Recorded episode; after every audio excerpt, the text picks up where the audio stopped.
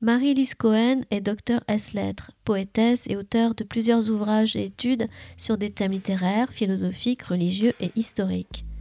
Mercredi 4 mars 2020, elle présentait à la librairie Ombre Blanche son nouveau livre, Jésus, médiateur d'une alliance nouvelle, paru aux éditions Horizon, en dialogue avec Kalou Estrella.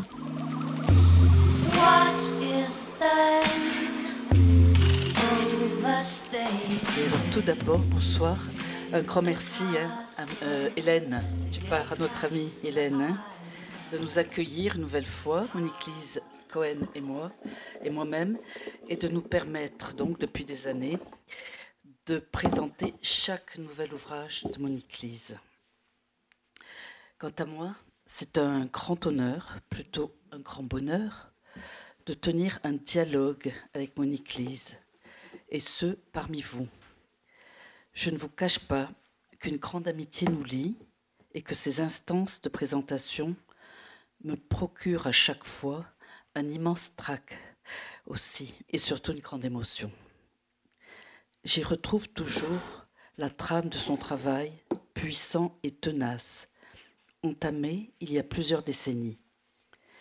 Je revisite les éclairages d'un puissant sillon dont elle, est la seule dépositaire, et je mesure la chance d'avoir abordé avec et grâce à elle une ouverture à la pensée, à la réflexion, qui dans le renouvellement requestionne l'essence de sa recherche. Depuis sa thèse en philosophie en 1989, avec Henri Méchonic, elle nous initie à la question du cœur dans la tradition du judaïsme et à ses ramifications tant du point de vue philosophique que religieux. Depuis, plus de dix ans maintenant, le cheminement fécond avec son éditeur Daniel Cohen a permis la parution d'une dizaine d'ouvrages. Donc, je ne vais peut-être pas vous les lire tous, mais ils sont dans le livre. C'est pour ça qu'il faut l'acheter aussi.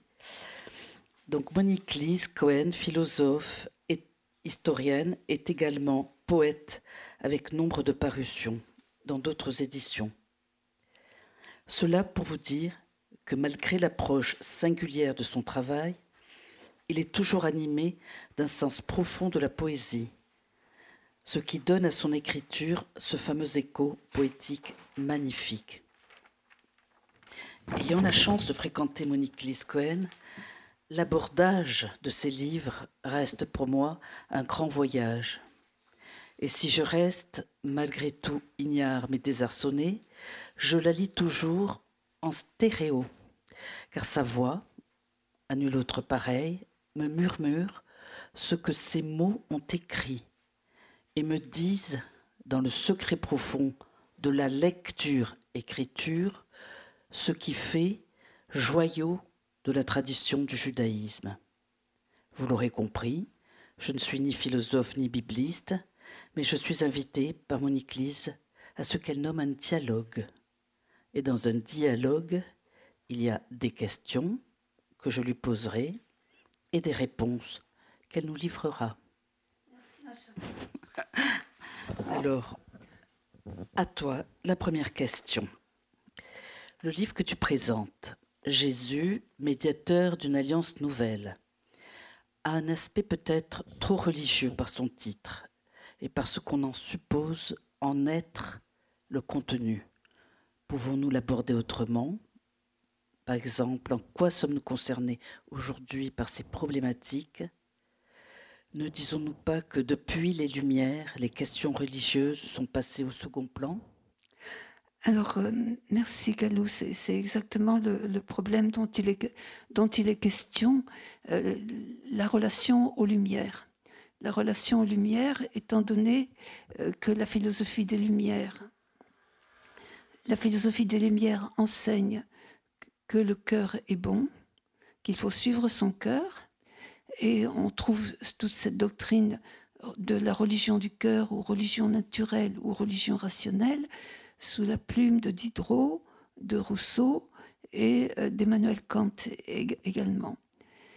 Or, la Bible dit exactement le contraire la Bible dit que le cœur n'est pas bon et qu'il doit être circoncis. Et d'ailleurs, Kalou, on peut dire ici à nos amis présents que nous avons travaillé ensemble pendant plus d'une dizaine d'années à l'Institut catholique où nous avions créé une unité de recherche sur la circoncision du cœur. Et c'est ce, que je peux écrire aussi aujourd'hui est le produit de, nos, travaux. Parce que voilà, le monde dans lequel nous vivons est vraiment issu des Lumières. Et très souvent, ce sont les Lumières qui obscurcissent notre lecture de la Bible. Je vous cite une phrase de Rousseau la Bible est le plus sublime de tous les livres, mais enfin, c'est un livre. Ce n'est point sur quelques feuilles éparses qu'il faut aller chercher la loi de Dieu, mais dans le cœur de l'homme où sa main daigna l'écrire. Voilà, c'est une lettre à Vernès citée par euh, Jacques Derrida dans la grammatologie. Et euh, c'est ce qui nous reste aujourd'hui à notre époque, avec la fin des grandes idéologies, la fin de l'utopie communiste ce qui nous reste, c'est le chemin du cœur. Et on le trouve dans l'homme-dieu, euh, l'homme-dieu ou le, je sais plus quel titre, c'est un, bouquin de Luc Ferry, où il dit que, c'est le cœur qui domine. C'est le, cœur qui est, le vecteur de, l'action humaine, de l'action et de la pensée humaine. Eh bien, la Bible dit tout le contraire. On trouve euh, cette doctrine du cœur particulièrement dans la profession de foi du vicaire savoyard, dans l'Émile de Rousseau, dans le grand article de Diderot, Religion naturelle dans l'encyclopédie, et également Kant, La religion dans les limites de la simple raison.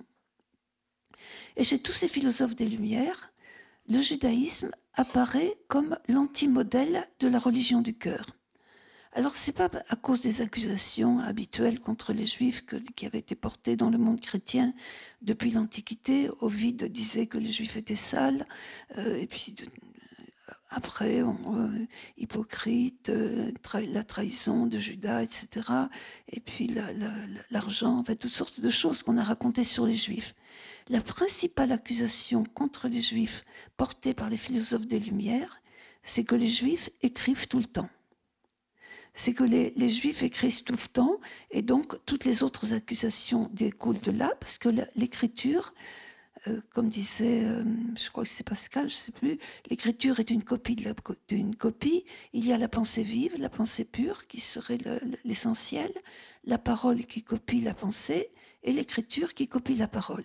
Donc l'écriture est une dégradation par rapport à la, pensée vive. Donc les juifs seraient enclins à la trahison euh, parce qu'ils parce qu'ils écrivent tout le temps. Donc ce qu'on vont faire les philosophes des, Lumières, c'est retirer euh, par exemple Jésus à, euh, la Bible. Je crois que c'est Rousseau qui dit, oui, ôter les miracles de l'Évangile et toute la terre est aux pieds de Jésus. Dans une lettre à Monsieur de Franquière, il écrit Jésus est le législateur qui échoue chez les Juifs et se tourne vers le genre humain. C'est-à-dire, on devine, et dans, la plupart des textes que j'ai pu étudier, qui ont été l'objet du doctorat que j'ai fait avec Henri Méchonic, c'est que l'universel consiste à se détourner des Juifs. Comment accéder à l'universel en se détournant des Juifs? L'universel n'est pas un lieu que l'on peut penser véritablement, euh, qui a sa place, euh, qui est euh, rayonnante, mais tous ces auteurs marquent la dimension de l'universel dans l'éloignement des Juifs. Et Jésus devient non pas un personnage biblique, mais une sorte de Socrate rustique. Et cela va jusqu'à Kant, qui écrit dans Le conflit des facultés, l'euthanasie du judaïsme est la pure religion morale. Donc les, philosophes des Lumières pensent la disparition du judaïsme et des juifs. Ils pensent la disparition du judaïsme et des juifs, et j'ai essayé d'étudier dans, le texte même euh, de, ces philosophes ce qui est dit de, de cette disparition que l'Église, elle, n'avait jamais pensé l'Église, dans, son développement anti-juif, hein, qui n'est pas l'antisémitisme. le développement anti-juif, c'était que la rédemption de l'humanité était suspendue à la conversion des juifs. Donc, si on tuait les juifs, ou si les juifs disparaissaient, l'humanité n'était plus rédimée. Donc, il fallait que les juifs vivent pour pouvoir être convertis. On pouvait leur faire du mal, mais il ne fallait pas les tuer. La philosophie des Lumières commence à penser quelque chose que l'Église n'avait jamais pensé, ça serait mieux qu'il n'y ait plus de juifs sur Terre. Mais en même temps, c'est très paradoxal comme, comme euh, raisonnement, parce que pour penser l'universel, ils ont besoin des juifs pour s'en détourner. Et en même temps, il faudrait que les juifs disparaissent. Donc c'est une pensée complètement paradoxale qui se déploie euh, dans, le texte des Lumières, principalement dans les, ouvrages que je vous ai cités. Donc pourquoi faut-il euh, abolir l'écriture? Parce que le cri du cœur, c'est le cri de la sincérité absolue. Et les juifs, donc, ils, ne sont pas sincères parce qu'ils écrivent. Sur, la question du, commerce, ce qu'on leur reproche essentiellement, c'est d'écrire leurs livres de contes en hébreu. On ne leur reproche pas d'être malhonnêtes. On leur reproche d'écrire les livres de contes en hébreu. Donc il faudrait supprimer les juifs qui écrivent tout le temps pour laisser crier le cœur dans son authenticité, ce qui fait que ce chemin du cœur devient un chemin d'autodivinisation que vous lirez dans les livres de Luc Ferry, euh, L'homme-dieu ou le sens du divin. Voilà, l'homme devient Dieu au lieu même de son cœur. Et euh, Derrida disait, à propos de Rousseau, Heureusement que Rousseau veut abolir l'écriture dans une belle langue littéraire française. Encore un, encore un paradoxe de cette religion du cœur. Et la, Bible dit, dit, le contraire. Le cœur n'est pas bon. Il doit être circoncis. La Bible, je veux dire, Ancien et Nouveau Testament. Hein. Nous sommes les seuls, juifs et chrétiens. ça ne veut pas dire qu'on a bien compris de quoi il s'agit, mais euh, qui, où c'est écrit explicitement que le cœur n'est pas bon et qu'il doit être circoncis. Et alors, donc, on peut s'approcher encore de la question par une réflexion sur l'écriture issue de la Bible. On se souvient l'histoire du veau d'or, qu'on ait lu la Bible, qu'on ait vu le, film de Cécile B. 2000, quand Moïse redescend euh, du mont Sinaï avec les tables de la loi et qu'il voit le peuple. Il y a aussi un, opéra de, de Schoenberg il voit le peuple qui s'adonne à l'idolâtrie du, du veau d'or et il casse les tables de la loi. Et puis, quelque temps plus tard, il remonte et il aura de nouvelles tables. Mais qu'est-ce qui s'est passé entre les premières et les deuxièmes tables? Les premières tables étaient entièrement écrites, étaient taillées par Dieu et écrites de, la main de Dieu. Les deuxièmes tables sont taillées par, sont, taillées par Moïse est écrite de la main de Dieu. C'est-à-dire que la main humaine s'empare du support de l'écriture. Alors il y a la pierre, hein, comme, à l'époque, qu'est-ce qu'il y a eu? Le papyrus, le parchemin, le papier, etc. Aujourd'hui, le, rouleau informatique. Si Moïse n'avait pas euh, brisé les tables de la loi, on ne pourrait pas écrire. On serait encore dans une religion du type de, la religion égyptienne, c'est-à-dire les hiéroglyphes. Les hiéroglyphes, c'est un peu comme les panneaux de signalisation qu'on voit sur, les routes, c'est dire qu'on voit deux enfants qui, traversent, euh, attention école, ça ne se dessine pas comme ça se prononce. Et l'écriture alphabétique qui marque la sortie d'Égypte, parce que alphabet, ça vient de aleph-bet, ça donnait alphabeta et ça donne alphabet dans, dans nos langues. L'écriture alphabétique, c'est un signe, un son. Et tout le monde peut apprendre à lire et à écrire. Alors que les hiéroglyphes, c'était pas possible. Écriture sacrée, hiéroglyphes. C'est-à-dire, qu'est-ce que c'était? C'était la propriété des prêtres et des scribes la population, les gens pouvaient euh, parler, mais ils ne savaient, ils pouvaient ni écrire ni lire. Et donc, je dirais aujourd'hui que tout processus d'alphabétisation dans le monde poursuit la sortie d'Égypte, sortir du monde des hiéroglyphes pour lire et écrire à l'infini ce que la philosophie des Lumières va reprocher aux Juifs heureusement dans une belle langue française, dans une belle, dans une belle écriture. Mais la Bible, on pense en général que ce sont des récits pour des croyants. Qu'est-ce que tu peux nous en dire? Alors, euh, croyant, pas croyant, euh, Merleau-Ponty disait que ça veut rien dire croire en Dieu. Parce que croire, c'est croire que l'on croit, croire qu'on croire qu'on croit, qu'on croit, qu'on croit, qu'on croit, ainsi, de suite, à l'infini, comme dans les paradoxes de Zénon. Ça veut rien dire croire en Dieu.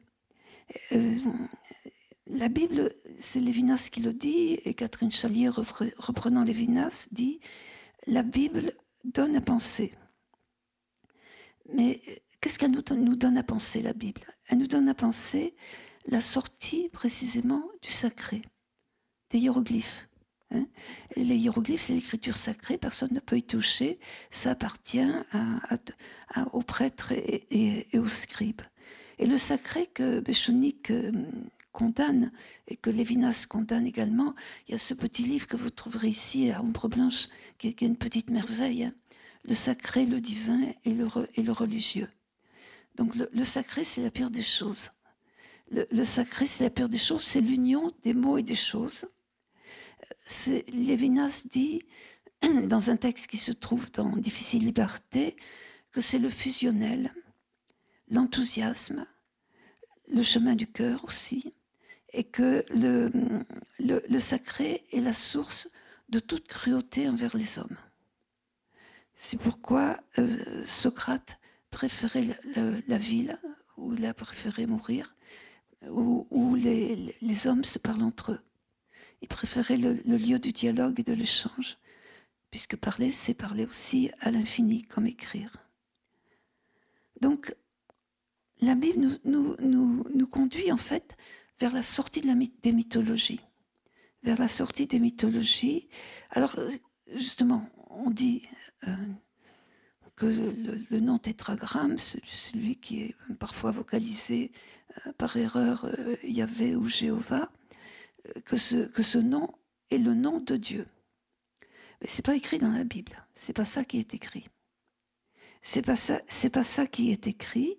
Euh, ça, c'est encore un raisonnement de type mythologique. Dans les mythologies, chaque dieu a un nom. Il y a Monsieur Zeus, Monsieur Poséidon, euh, Madame euh, Athéna, Madame Héra. chaque dieu a un nom. Eh bien, nous, les Juifs, on n'a qu'un seul Dieu, il a un nom. Il s'appelle Jéhovah. Mais c'est le même type de raisonnement, ça ne va pas plus loin. Ça ne va pas plus loin. Il s'agit d'autre chose.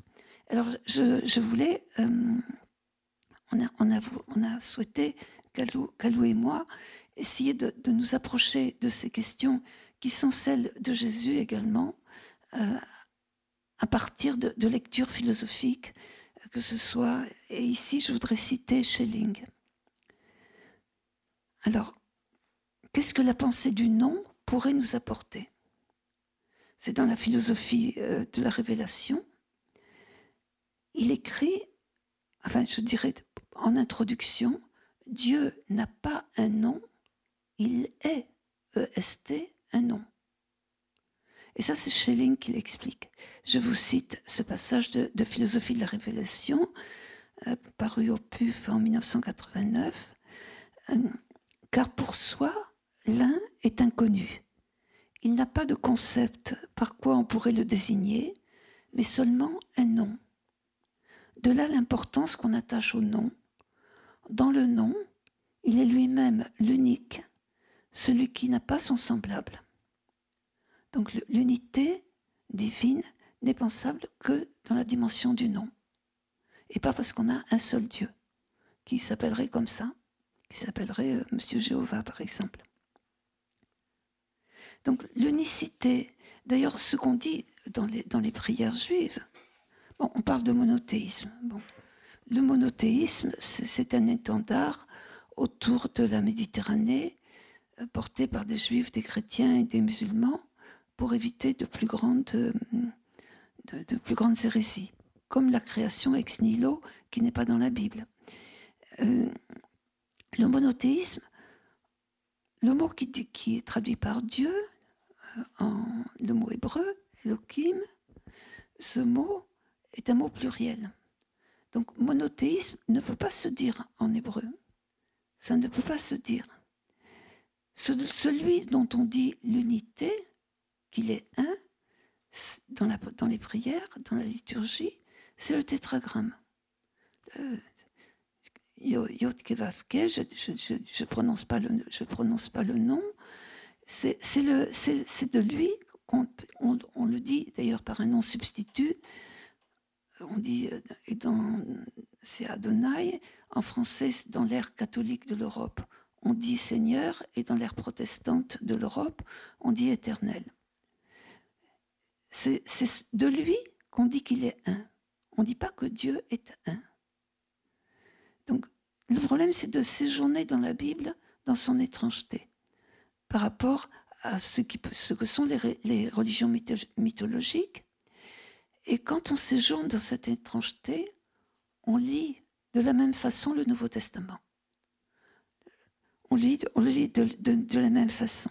Le problème, c'est d'arriver, c'est de pouvoir nommer cette unicité. Et cette unicité, elle se trouve dans euh, un événement fondateur qui est le récit du buisson ardent, où Moïse va hériter de sa vocation pour faire sortir le peuple d'Égypte, et l'Éternel lui apprend alors à dire je.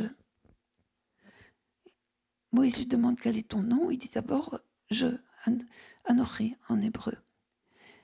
Et si on lit, donc, il y a cette dimension d'unicité dont l'homme hérite de la part de Dieu. Et cette, cette possibilité de dire je, elle est en permanence présente dans le Nouveau Testament. Jésus, quand il dit je suis la, vérité, la voie, le chemin, c'est le même je qui, qui, qui, résonne. Vous pouvez lire à ce sujet le livre de Marie Balmary, euh, Dieu n'a pas créé, la divine origine, Dieu n'a pas créé l'homme, sur cette dimension du je qui est l'unicité de chaque être humain dans l'image de celui qui est un également. C'est de cela qu'il est question dans, la Bible et non pas d'un Dieu, d'un monothéisme et d'un Dieu qui aurait le nom de Monsieur Jéhovah ou, ou, quelque chose comme ça, et on serait le plus fort que les autres parce qu'on a, on a un seul Dieu, alors que les autres, ils en ont plusieurs. Voilà, c'est une approche. Euh, alors, faut-il sortir du discours religieux et comment en Église? Oui, sortir, sortir. Alors ça, c'est vraiment le, la grande euh, entreprise d'Henri Méchonique, hein. sortir du, discours religieux. Le discours religieux qui est un, certain platonisme déclassifié. Hein. Platon, c'est mieux que ça. C'est ce qu'on trouvait dans les, dans, dans les catéchismes de l'Église catholique dans les années 50, c'est euh, l'homme est fait d'une âme et d'un corps et Dieu est un pur esprit. Voilà, ça c'est le, platonisme déclassifié qui est, qui est le, discours religieux qu'on peut d'ailleurs entendre dans, dans beaucoup de, de, lieux de, liturgie. Quand on n'a pas fait aussi ce, ce, détour par la philosophie auquel nous invite euh, Emmanuel Levinas. Il dit, euh, croire en Dieu au risque de l'athéisme. le seul lien que nous pouvons avoir avec le divin, c'est dans le risque de l'athéisme et en héritant également de tout l'effort de la rationalité et de tout ce que la philosophie nous apporte dans notre, dans notre effort de pensée. Cette question audacieuse, la Bible, nous fait-elle sortir, elle, du discours religieux? Et oui, justement. Alors, la, Bible qui nous fait sortir du discours religieux, pour, Méchonique, le discours religieux, c'est. Le discours religieux, c'est le. C'est l'institutionnalisation du sacré. C'est l'institutionnalisation du sacré et euh, c'est ce dont, il faut sortir. Alors lui, il, euh, il déploie plusieurs, euh, plusieurs niveaux de, de, désacralisation. C'est-à-dire, oui, il dit que la Bible ouvre le chemin de la désacralisation. Alors, je parle dans les termes de, de, de Méchonique. C'est ce que la réponse qui est dite à Moïse au buisson ardent. Non, euh, oui, c'est au buisson ardent. Euh, je serai, que je serai, traduit alors là, euh, trop philosophiquement par je suis celui qui suis, alors que le, verbe être ne se conjugue pas au présent en hébreu. Et je serai, avec un temps d'arrêt, un, accent euh, disjonctif, que je serai, indique une ouverture, une infinitisation du sens. Ce n'est pas, euh, ce n'est pas le principe d'identité ou le principe de non-contradiction qui est, qui est ici formulé à la manière de la logique d'Aristote, mais c'est aussi cette ouverture sur l'infinitisation du sens que le jeu, dans son unicité, qui, est celle du, tétragramme, ou celle aussi que Jésus, dont Jésus hérite et que, dont Moïse avait hérité, c'est cela qui nous, ouvre le chemin de la désacralisation. La deuxième désacralisation, qu'est-ce qu'il dit? Je me souviens plus. Je crois qu'il cite euh, beaucoup Spinoza. Il cite Spinoza et euh, il se cite lui-même. Il, dit, il, se cite lui-même. Le je serai que je serai implique deux désacralisations. D'abord, c'est pas un nom, parce que c'est pas c'est pas un nom au sens où dans les mythologies, invoquer un nom, c'est susciter une entité. C'est la première désacralisation. La deuxième, c'est l'ouverture sur l'infini, qui est donnée par le verbe à l'inaccompli, que ce n'est pas le principe d'identité. La troisième, c'est, il dit c'est Spinoza, et il dit la quatrième, c'est lui-même. Voilà. C'est dans l'Utopie du Juif, un livre paru chez Desclés de Brouwer que je, vous recommande très très chaleureusement. On pense à alors Jésus alors Jésus, eh bien, je Pour pense... sortir du discours religieux. Oui, c'est difficile. Eh je, je, pense, comme je lis le, Nouveau Testament, un peu comme l'Ancien, ou plutôt la Bible hébraïque, Martin Buber disait que pour nous les Juifs, il n'y a ni Ancien ni Testament. Et c'est dommage parce que le mot diatheke, qui, qui, a été traduit par testamentum chez, Saint, Jérôme, euh, ça veut dire euh, alliance. C'est mieux Nouvelle Alliance que, que Nouveau Testament bon, on sait que le, verbe, le, mot initial en grec dit, euh, dit, alliance.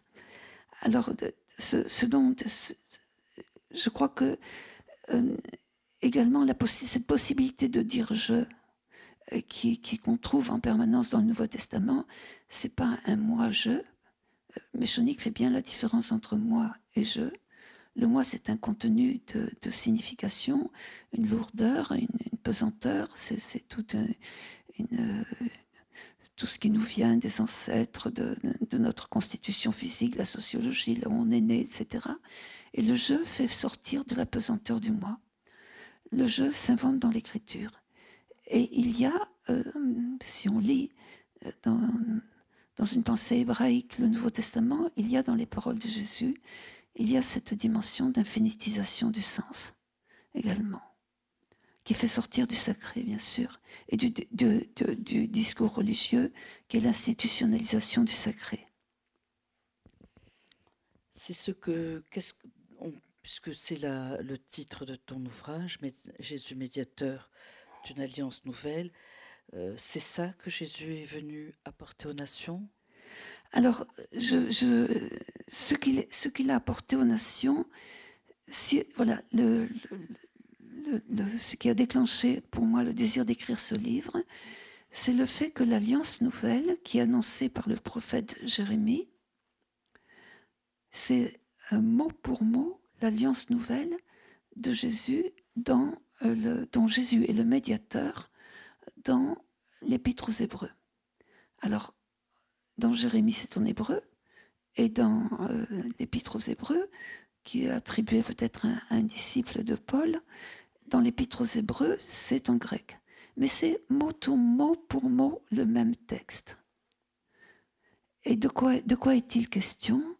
Il est question, euh, relisez toute la prophétie de Jérémie et relisez le passage sur l'Alliance Nouvelle et relisez dans l'Épître aux Hébreux. Euh, de quoi, il est question C'est que les, hommes ne sont pas bons parce que leur cœur n'est pas circoncis. Alors on va, parler un tout petit peu de la circoncision du cœur.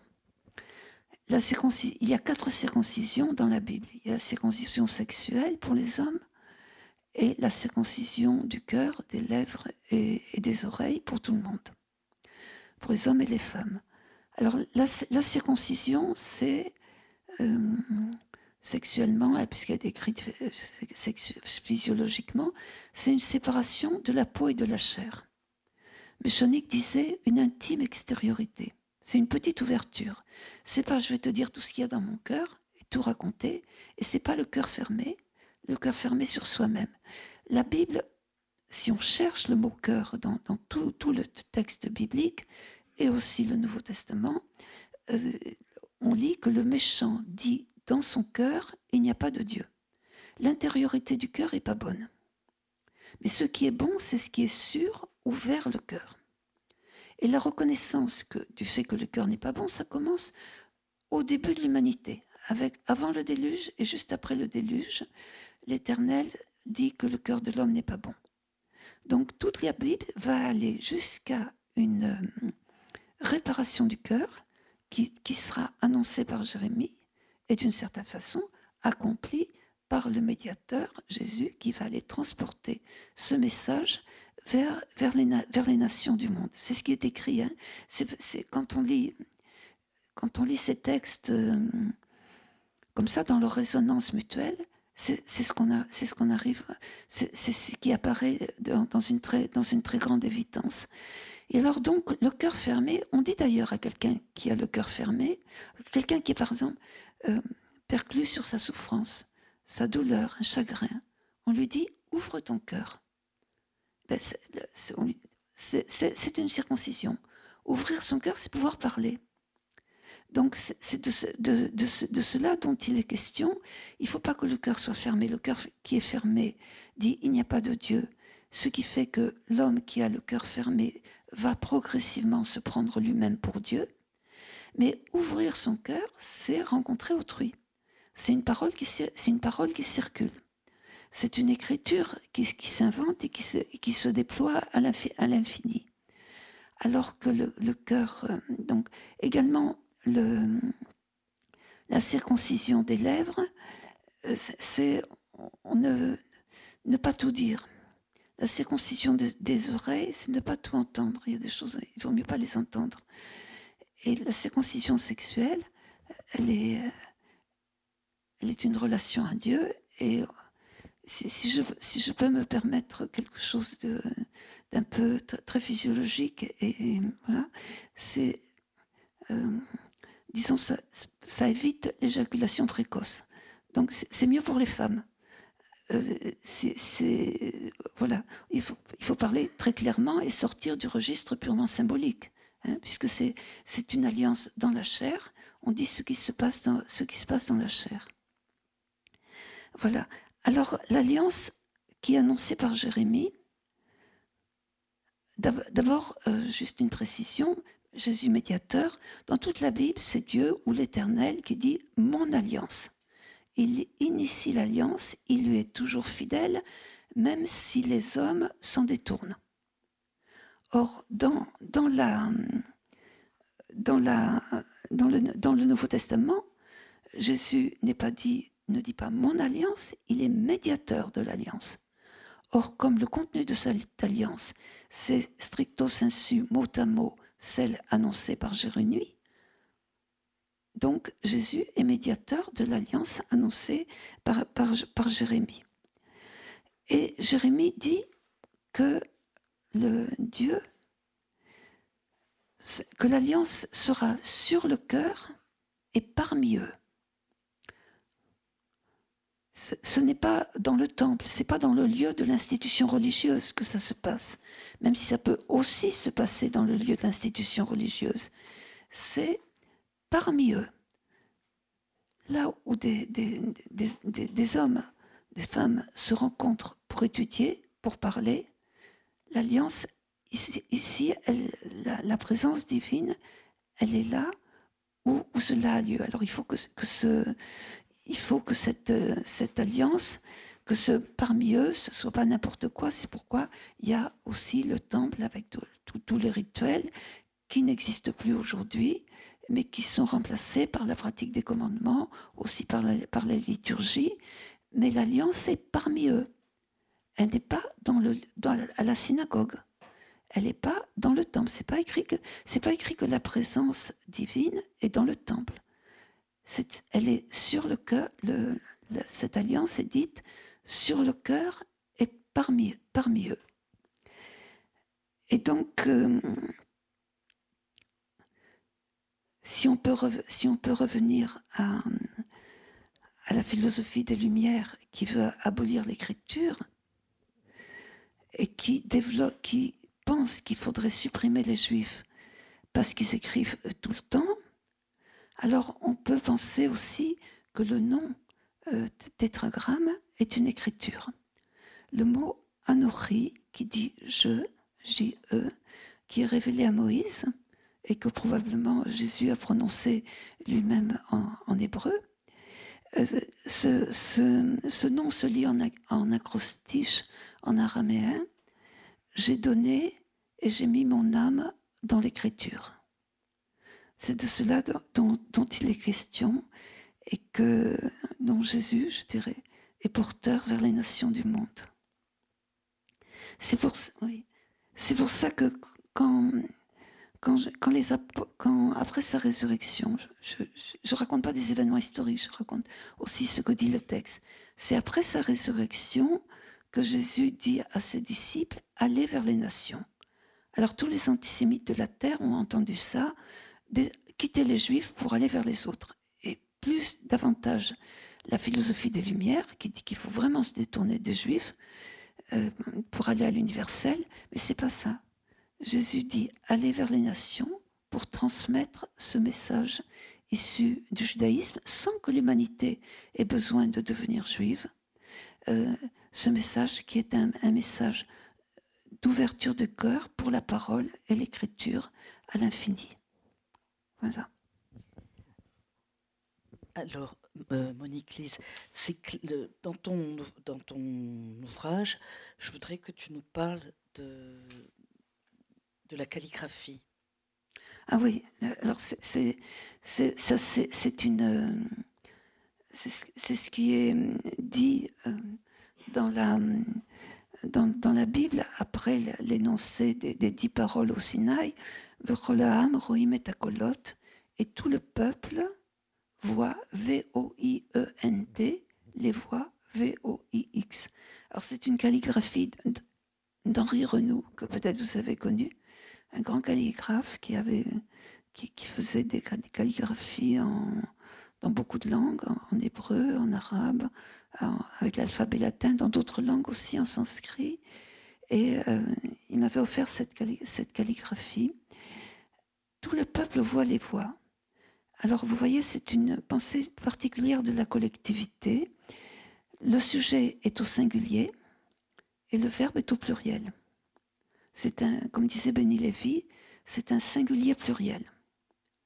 C'est-à-dire qu'il s'agit d'une collectivité où chaque un, comme disait Benny Lévy, chaque un n'est pas absorbé euh, dans le, euh, dans le, grand magma, on est tous unis, enfin des, des, choses comme ça que, que tous les, candidats aux élections vont, nous, nous, disent chaque fois, il faut être unis.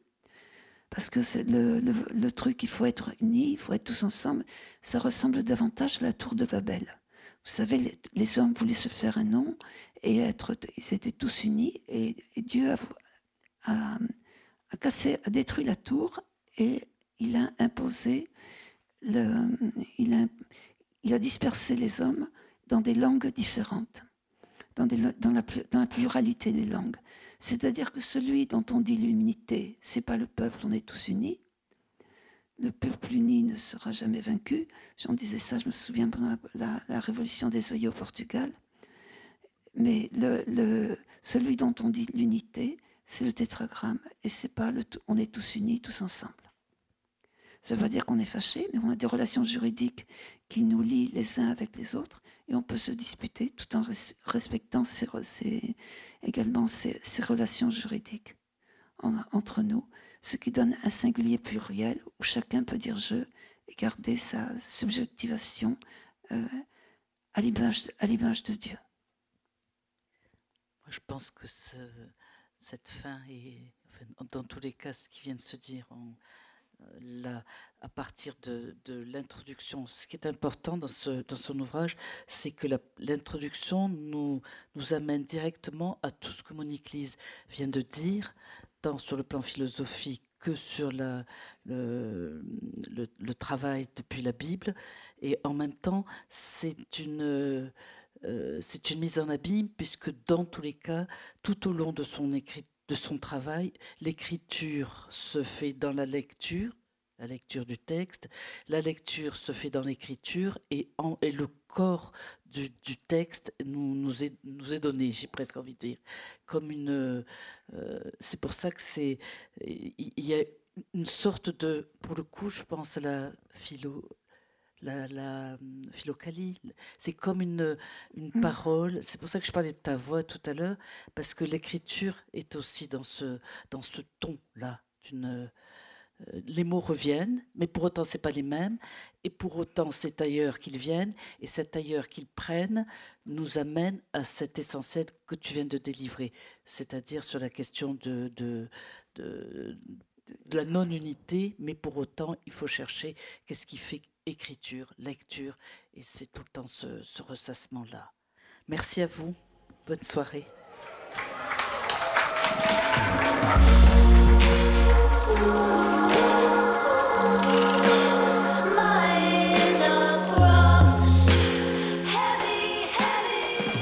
Le livre de Monique Lise Cohen, Jésus, médiateur d'une alliance nouvelle, est publié aux éditions Horizon.